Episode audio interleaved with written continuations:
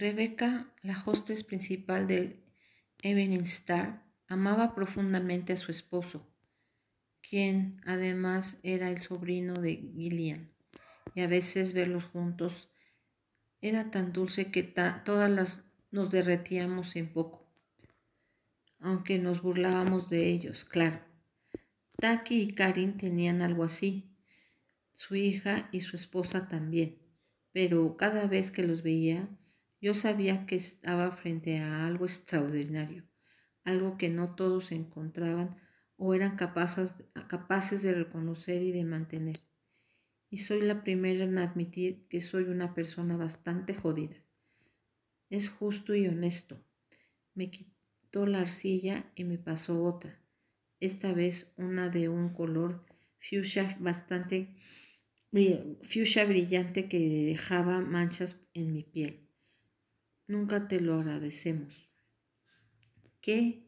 Que nos cuides, susurró con sus ojos azules brillantes fijos en el osito de peluche que tomaba forma en sus manos. No es que no seas maternal, porque la verdad es que eso importa un carajo, pero nos das un amor severo, escuchas y además haces de intermediario en el jardinero, con el jardinero que en ese cuarto privado que tiene. Eso no es algo de lo que necesitamos hablar. Bien, dame la arcilla y ve a lavarte las manos. Desconcertada, hice lo que me pidió, limpiándome las rayas fiusa de la piel. Me pasó una bola de arcilla turquesa.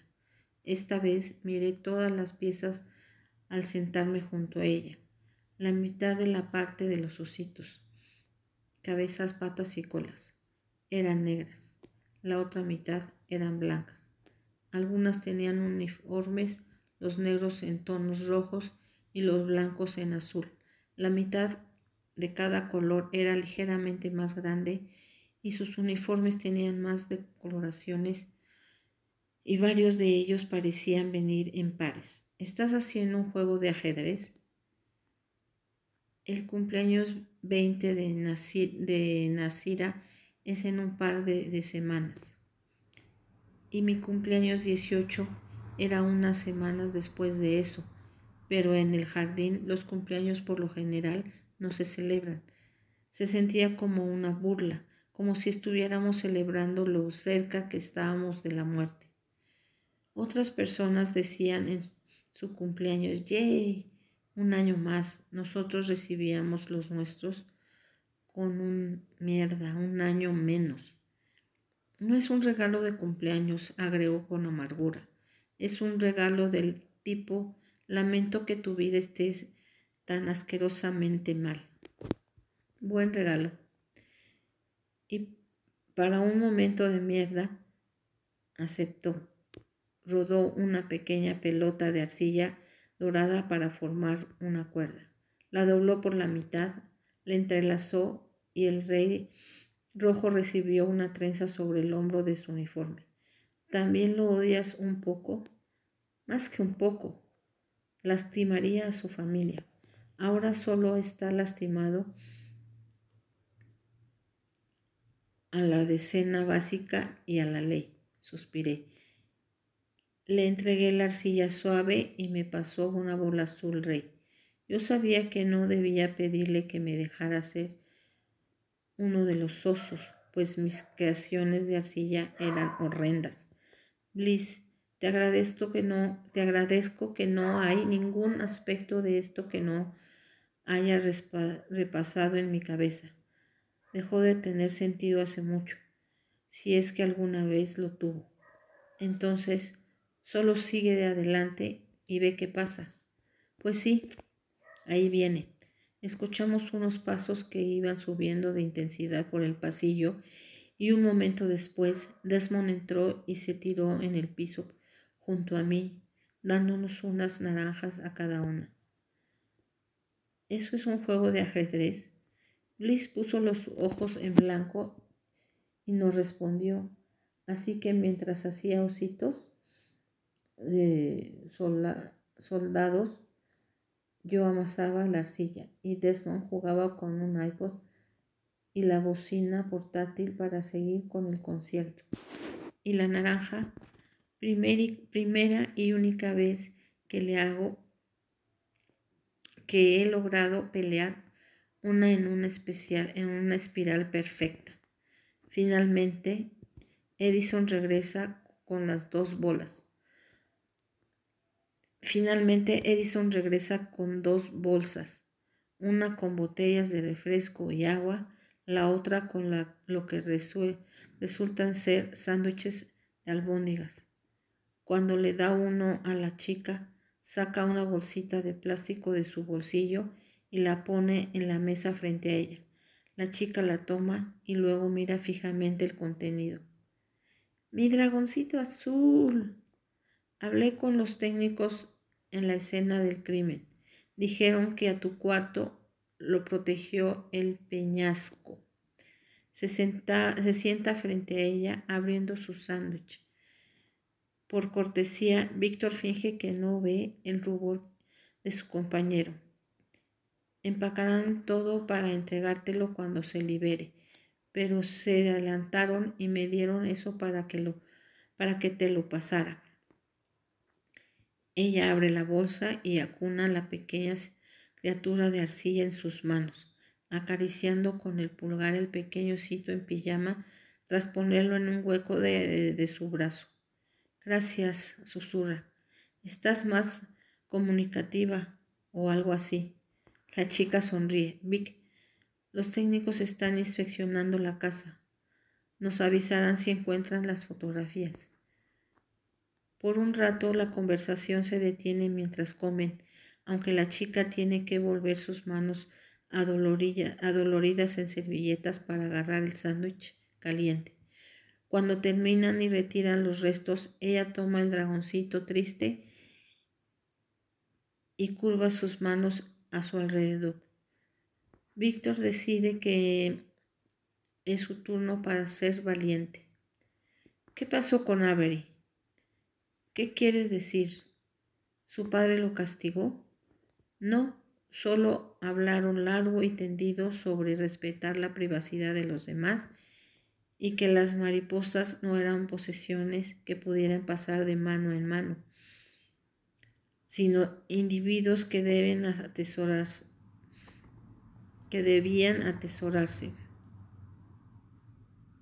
Según me contó Des, también le recordó de un modo bastante severo que no tenía permitido tocarme de ninguna manera por el asunto del herraje.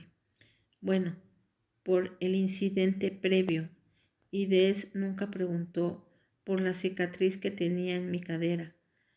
Si no preguntas, puedes mantener la cabeza encerrada en la arena. Así que las cosas volvieron a la normalidad. Vaya normalidad, pero algo tenía que cambiar. Algo cambió. Su nombre era Kili, o para ser más precisa, su nombre era Avery y su víctima Killy. Cuando comenzó el semestre, vi a Desmond mucho menos.